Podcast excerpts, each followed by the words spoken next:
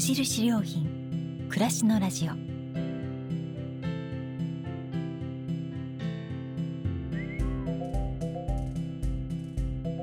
無印良品が今気になっていること伝えたいことを声でお届けする暮らしのラジオ。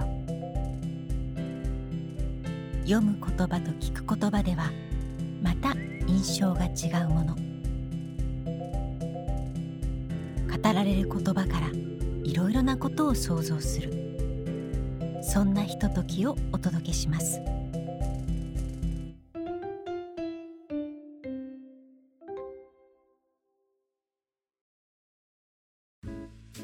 暮らしのラジオパーソナリティの清水です。このラジオは無印良品が考える暮らしやそのヒントをいろいろな世界で活躍されている方の話や無印良品がウェブで公開しているコラムと無地ブックスから出版されている文庫「人ともの」シリーズの朗読を通じてお届けします。今回は湘南の風の若旦那ことミュージシャンのニラ真司さんです。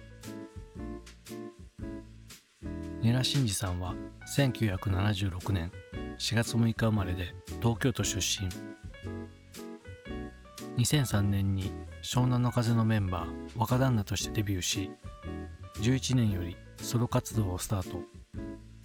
自身のアーティスト活動の他にもさまざまなアーティストのプロデュースや詞曲提供を行っておられます。2018年からは本名ニラ真司名義で活動。17年には本格的に俳優としての活動をスタートされました。さらにムコタ島症候群患者の支援活動や自然災害被災地の支援活動を行っていらっしゃいます。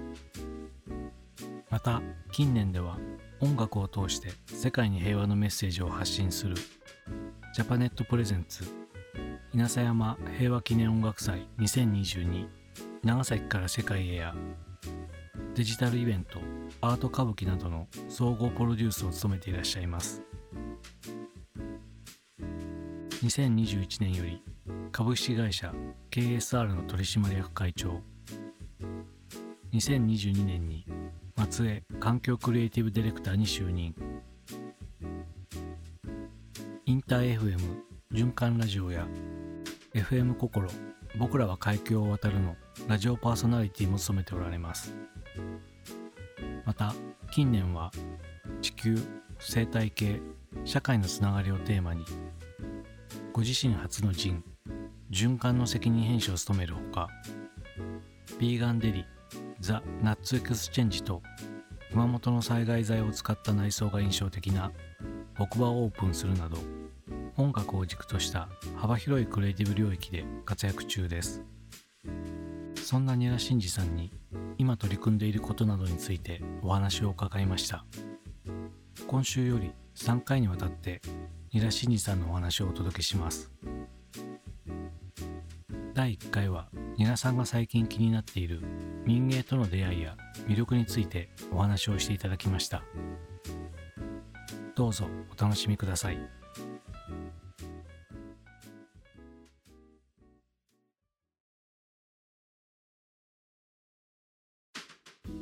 今回は湘南の風の若旦那ことニラ真司さんをお招きしてお話をお聞きします。あのニラさんがオーナー兼スタッフとしてやってらっしゃいますバー木馬でお話をお伺いします。ニラさんよろしくお願いします。お願いいたします。まあいろいろ聞きたいことはたくさんあるんですけども、はい、まず最近ニラさんが気になってることとか、うん、好きになってることとか何かありますか？あ好きになってることはお仕事で島根の松江に携わらせていただいてる中で、うん、島根の松江というのは河合勘次郎という、うん、民芸運動を起こした人の出身地でもあるので、はいうん、民芸というものに今すごく携わらせていただいていまして、えーはい、ついこの間こう民芸の旅を終えたばかりであそうなんですか、はい、一通りいろんなとこを見学させていただいてどうやって民芸っていうものが島根出雲に根付いたのかとか、うん、どんなふうに発展していったのか。っていうそういうものをこの間肌に感じて、うん、うん、なんか自分の中に入れてきましたね。はい、その民芸にそもそも関心持ったなんかきっかけとかあったんですか？民芸にやっぱ関心持ったのはどっちかというと器からではなく、ん。民芸運動のやっぱ思想の部分のノーネームっていうところにすごく自分のアーティストをやっていく上で救われた部分がへあったんですよ。うん。でやっぱりこの情報化社会の中で自分を世の中にこう押し売りをしていくという手法じゃないですか。もう特に炎上商法なんてもっと それのもう究極版が炎上商法で、うんやっぱ自分でどんどんどんどん自己表現を SNS 上にしていかないといけないっていうのに追いつかない自分がいて、うんやんなきゃいけないって思ってんだけどやりきれない自分、でそれであもうアーティストとして失格なのかもしれないっていう本来で言えばものづくりに専念しないといけないのにその紹介をうまく要するに PR ですよね、うん PR をうまくできない自分っていうのがいまして、そこにめちゃくちゃ壁にぶち当たってたのでこのなんか民芸のノーネーム思想みたいな、うんうん。部分にすごい救われたというか、いいんだよみたいな、なるほうん、そんなことしなくていいんだよみたいな。ど 真逆の世界というか。真逆の世界。うん。へですごく自分は救われましたね。でもっともっと知ってーうん自分の音楽とかこれからの表現方法の中に民芸的な要素をたくさん入れていったらもうちょっと自分は楽になれたり、うん作品が変わってったり、うん。PR の仕方も変わってったりうん。っていうヒントをずっと求めて民芸に携わらせていただいておりまうす。ん。僕のイメージですけどはい。華やかな世界にうん。いらっしゃる方だってはい。どうしても思ってしまうので、うんそこが民芸っていう言葉が出てくるのにつながりが見えてなかったんですけども、はい、今話聞いてむしろそういうことなんだなと思ったというか真逆にいたからこそそれの良さが見えていたりとか、そうですね。本質に気づくようなところがあったんですうん。ね。まあ、どっちが本質なのかっていうのはちょっとわからないんですけども、もちろん自分も華やかな世界うん。をなんかいやいや言ったわけではなく、うんやっぱなんかどこまで体制していきたいのかとか、認められたいとか、評価されたいっていうのを10代20代の時に強くやっぱ思ってうん。どこまで行けるかその目の前の山を登ってみたいみたいな、そういう気持ちで登ってった先にいい景色も見れたんですけども、なんか酸素薄いなみたいな、おうん、でもその酸素の薄さっていうのはずっとコーチトレーニングすればなれるかもしれないんですけど自分がそこにずっと居続けるべきなのかどうかっていうのはちょっと分かんなくなったっていう感じですかね。それで民芸に今答えを見出してる感じですかね。ーううんん、実際その島根の中を歩き回った、はい、歩き回りました。うんそこでこう器とかその民芸品と言われるようなものにうん。直に触れるっていうのは、はい。何かこう気持ち的に動かされるものがあったんですか？うーん。あの民芸に関してはやっぱすごくなんていうんですかね松江だからいいなとか、うん。そういうのは別に感じなかったですけど、でまあもちろんその民芸運動で入ったバーナード・リーチとかが松江に入ったことでバーナード・リーチが作ったやっぱ西洋と昔の日本の和と洋の合いの子みたいな陶器の中にちょっとコーヒーカップを作ってみたとか。こうボイルエッグみたいな、はいを作る陶器があったりとか、あこれはもう完全にバーナード・リーチさんの思考が入ったものっていうのはちゃんと松江には残っているんですけども、なんか一番やっぱ心打たれたのは紙ですかね、紙。はい、和紙、あへえ、うん、あ出雲に和紙が昔からあるんですか？和紙がすごくやっぱ水がいいんで、うん。うん、和紙がすごく流行ったみたいですよ。こう出雲松江地方の和紙っていうのが。今もそう作ってる職人さんがたくさんいらっしゃる。いあたくさんはいないあですやっぱ少もう2ないですか軒とか、あ二件あはい、その当時40ぐらい製糸場があったのが今2軒しかなかったりとかしてるみたいですね。うん、その和紙はどういうふうに売られてるんですか？包む紙とかそういう感じとか書き物の？まあ普通に和紙って3種類あって、はいうん、いろんな用途には使われてるんですけどもちろん書き物で使われてる、うん。で海外の人たちがすごい和紙に興味を持って買いに来るんですって、うん。でそれ和紙の研究で買いに来るって言ってましたけど。も、あ。うん、でまあ書き物の人もいるしあの家の壁紙に使ってたりとかもしてるみたいですね。家で建築で使ったりとか。ーそうなんですね、うん。ええそう私もなんか高知の和紙うん。をルーブル美術館が修復用にわざわざ調達しに来てるって話を聞いたことがあってだから海外の方がすごく大事にしてるような。すごいなんか不思議みたいですね、うーん。和紙が。そうなんですね、確かに今日常の中で和紙って見ないですようね、ん。なんか面白かったのが聞いてて、うん。うん和紙の発展って明治に発展したらしくて。それまでは江戸時代はうん。米の年貢が税金だったから、うんやっぱ米を作ってたんですってみんな、うん。だけど明治になって税金がお金になってはい。米より和紙の方が売れるってことで今まで冬の内食で和紙を作ってたものがいやもう米作んないで和紙作った方が金になるんじゃないかっていうことで和紙がすごい伸びたあ意外と最近って言ったらあれですけど。そうだから意外に日本の工芸品ってうん。明治へ伸びたんじゃないかなと思いました。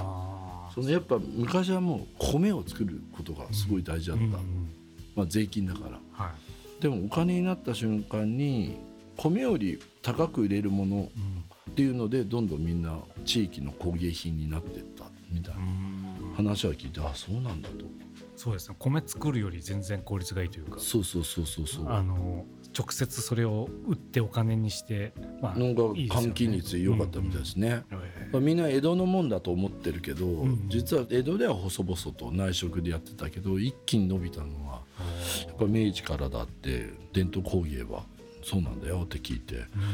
ああなんか僕なんか歴史とうん。あのそういうものが紐づくとキュンとするんですよ、ね、ああなんかわかります。うん胸がキュンと胸圧がくる瞬間があって。ああそうなんだと思って。何か視界が開けた気分になったりそうそうそう。うん、うん。あ歴史が結構好きなんあですよ、ね、歴史は好きですね、やっぱ音楽の歴史もすごく求めてますね。ううん。んその歴史って言ってもそのいっぱいあると思うんですけどどの辺が好きとかあるんですか？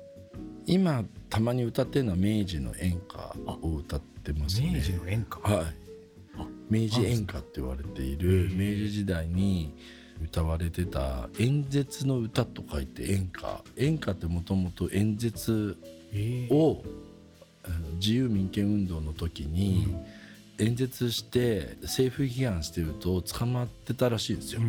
捕まってなんかまあ本当に殺されるとかそんぐらいまでなってたみたいで明治初期は。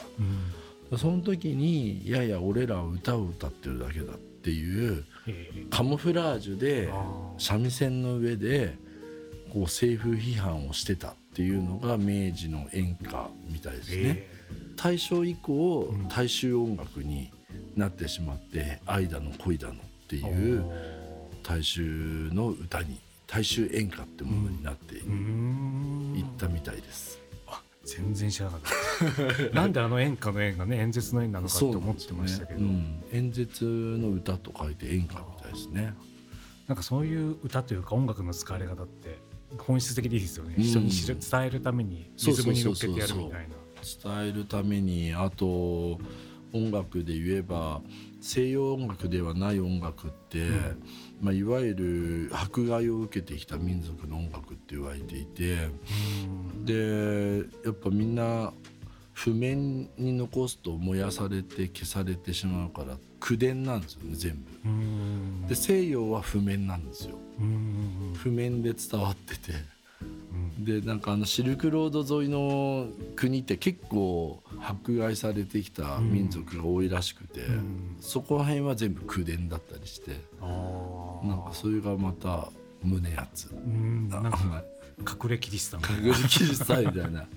人知れず伝そうわっていく人知れず文化として伝えていくっていうのがうん、ああそういった意味では民芸も似てますよね。民芸も似てるかもしれないですね。うん。なんか誰が作ったわけじゃないけど、うん。代々受け継がれてその土地で作られてるみたいなのとかっていうのが、うん。まあ、完全カウンターカルチャーでしょうね。うん。で河合勘次郎さんなんてもう完全に民芸運動を起こす前はうん。めちゃくちゃ有名な作家だったみたいですあもあそうなんですか。うもう売れっ子さんで売れっ子で多分苦しんでたというか、うんうん、で急にノーネーム。うん。もうネーム入れない。まあそういううん。運動に入ったんでしょうね。皆さんが民芸に行くのとちょっと被る感じが。ななんか、ねあありますね。のおね恐れ多いですけど、うん。わかるっていう感じですかね なんか。すごいなんか通じるとかあるんでしょうねきっと。なんかわかるなと思って、うん。でも9年間発表しなかったみたいですね、あ作品うをですか、ん、その作家性をやめて、うん。無名性までのうん。9年があるらしいです、えー。なんでなんですかね？9う年、んやっぱもがき続けたんじゃないですかねあー。9年は。そういうことか、うん。もう一回松江に行ってみたりとかしてみたらしいですよ、えうん地元に帰ってみたりとか多分いろんな人と会ったりして、ーううんん答えを探していたみたいな風な話は聞きましたけど。なんか本当にその一般である僕からすると有名になることも大変だと思うんですけど有名になったりとか人から評価されるとうん。そこで安定するというか一つ上がったというか、うん。いう感覚になるもんだなって勝手に思ってますけど、うん。そこはそこで言ったらまた違う悩みというか苦しみがそうですね。ですねなんかあのそっから先ってまた自己模倣っていううん世界があるんですよ。自己模倣、うん。うん。自己模倣っていうのは自分の過去の作品を真似ていかないといけないっていう。え。ー自分を真似ていくっていう。でやっぱ自己模倣って結構辛くて。それはあれですか？周りがそれを求めてる求めてくるからファンと周りが求めるからこういうのを作ってほしい。まあ一まあ、一番お金になるのは分かるんですけど、で自己模倣をまれに苦しむアーティストっていてうーん。うんなんか河合さんのも分からんでもない。で多分民芸って変な話同じ作品を作るわけですよ。作家性求めてないのでなんかみんなで作業しましょうっていうのは民芸で。で自己のなんていうんですかオリジナリティを削っていきましょうみたいな。のが民芸のなんか特徴があるんですよね。ん。それによってより大衆になっていくっていう。う、ん。これはあなたのものではなく大衆のものなんだっていうものに対して多分河合さんとかも入ってったのもあそれだったら量産できるかもみたいな思ったかもしれない。あ自分名義の音楽はなかなか自分作れないんだけど、うん。プロデュースは量産できるわけですよ自分。いっぱい作れるんだけど作家性あるとちょっときついなみたいな。ーうーうんんそういう世界があるんだってことをまず知ってびっくりしたのと でも分かる気もするというか。分かる気しますね。うん。なんか自由にやりたいと思ったら名前が邪魔になってきちゃうっていうなんか矛盾を抱えていくような感じが。個性が邪魔なのかもしれないです個ね性。やっぱいかに民芸って個性を削れっていう共同作業によって個性を削れっていうその中に初めて大衆の美が生まれてくるっていう深い。そうですね。しかもそれがいろんな時代にいろんな人が関わるからはい。より普遍性のそうですね。より強いものになっていそうくというか。なんですよ。確かに民芸はそういうのありますよそね。う。誰のものでもなくみんなのものであるだから削れという。うん。うん。私も無印良品に入った頃に教えられたのが桑の絵を描いてみたらいいって言って、はい。描くとみんな同じ絵を描くんだと。うん。この木の棒があって鉄の平たいのがくっついてるっていうのが、これは全世界共通でそうででも誰が作ったかなんて誰にももう分からなくて、うん。しかも最初からそうじゃなかったと思うけど各地でだんだん使いやすさを追求していた結果あの形に落ち着いたというかはい。収まったっていうのが、それがアノニマスだと言われてあなるほどと思ったんですけじゃあど民芸の無名性と無印良品というのは完全に合致してるんですね。なんかそこに理想を求めているようなところが、うん。あの無印良品自体にはちょっとあるなとあ思っていて。あなるほど。まあとはいえ意図的に作っていくんでうん。ただよく作る担当の人に聞くと使い勝手を追求していくと、まあ、自然とこういう形になる面が時にあるって言ってて余計な装飾をつけなかったりとか、考えていくとおのずと選択肢は狭まっていっていくっていうのがあって、まあ、本当は何百年ってかけてやるべきことだと思うんですけどもあ商品って作るところでは短いスパンでそういうのを少しちゃんとやっていくみたいなのがあってだからこそ美しく見えたりとかっていうのが民芸の方の、まあ、作家のものとはちょっと違ううん。引きつけるものがあるっていうのはすごい分かりますね。あとなんか楽しくみんなでやることが大事うんみんなで。っていうのも、うんうん。何人かで共同作業しなきゃいけないっていう。そうか1から10まで一人で作るんじゃなくてみんなでなんか和気あいあいと、ほとんど残されたものが作品としてじゃなくて、うん。適当にやったものばっかりって言われるんですよね。えー。ただの遊びで残ってるものですあそうなんですか？そう。それが後世ではなんか作品になっているってあいう。あなんか楽しくみんなでああでもないこうでもない言って作るっていうのが大事ーなのかな。うんなんかこう意図しないものというか,、うん、一人の意思ではないそうで何かがす働くね。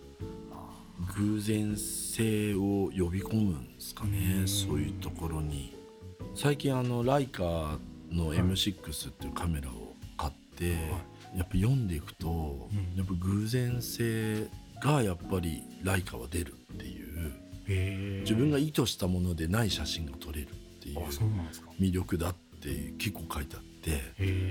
やっぱオートフォーカスではないから、うん。あのファインダー覗いたまんまではないっていうのをえ初めてちょっと知ってですね、あこれも偶然性のアートなんだなっていうふうに思ったんですね。写真というものが。うん、写真とライカで撮る写真というものも偶然性の要素が入った写真なんだ、うん。でやっぱみんなそこに魅了されてんだな。うん。多分あの民芸もそうですし、自分がこれをやりたいんじゃなくてみんなでワイワイやって楽しく作っていくと、うん。突然変なのができる。ふざけてるような作品ができたり、めちゃくちゃドシンプルなものができたり、うん。うん。それは意図してないけど偶然性っていうものが入っていくっていうか、うん。なんかそういうものが自分は好みなのかなうん。思いました。好き嫌いっていう好みっていうところもありますけどだからニャラさんの場合はそれまでにいろんな経験をされてきてはい、なんかちょっと違いますよね。ああそこにたどり着いた感があるみたいな、ー だからなんかいろんな好きがあるじゃないですか、うん。そこに統一感がちょっとあると、うん。最近やっと分かってくるってことです。なんかああ統一感あるなみたいな、あこれまでの自分の、うん、好きに、ええうん、それでやっとなんかあ自分の属性を知るというか、うん、例えばあのこの間東京に来てたゲルハウト・リヒターのはい。あの展覧会行った時も、僕リヒターがめちゃくちゃ大学時代あのムサビ行ってたんですけどムサビ時代大好きで、はい、もうリヒターになりたいみたいになってたんですけどそんなになんかあのリヒターを調べてるわけでもないんですよ。作品好きだなと思ってたぐらいで。でもなんか初めて展覧会行ってあんだけ大規模なリヒターの展覧会ってちょっと初めてで、うん。今まで何回か行ってたんですけどでリヒター自体の本とかもたくさんそこに売ってたんで買ったんですね。うんうんやっぱリヒターも一番大事にしてたのは偶然性で。ええ。あやっぱりそういうふうに重なっていくんだなみたいな。うんリヒターはあえて偶然性を自分の家庭の中に入れていくらしいですよね。うん。誰かにここをやってもらうとか。色を誰かに選んでもらうとか、うん。うん、配色を勝手に人に選んでもらった配色で作ってみるとか。あそういうふうにやるみたいですね。ーううんん。やっぱ自分でコントロール引かないことを途中で入れたりとか。うん。そういうことすることによってなんかまた広がっていくというか。広うん、自分じゃもう自分のなんか描いたものとはぶっ飛んでるものが生まれてきてうわーってやっぱ自分でも思うんじゃないですかね。すごいのできちゃったなみたいな。そういうやっぱ実際何かを作ってる人にしかわからない世界というか。なんかそんな気がしますね。聞けばそうかと思うけど、はい、きっと実地のところというか作曲にしても、うんうん、こう器作るにしてもやっぱそこに出てくる葛藤がいろいろずっとあって、うん、そこから何か抜けていく過程がある気がしました。まあだから素地といえば自分が思うには一人の力っていうのは、うん、所詮この力っていうのは弱いんだなっていう思いましたけどね。そこにたどり着いたところがまたさらにちょっと興味深いんでこの後、はい、もう少しちょっとそこを詳しく聞いていきたいと思います。はい、ありがとうございます。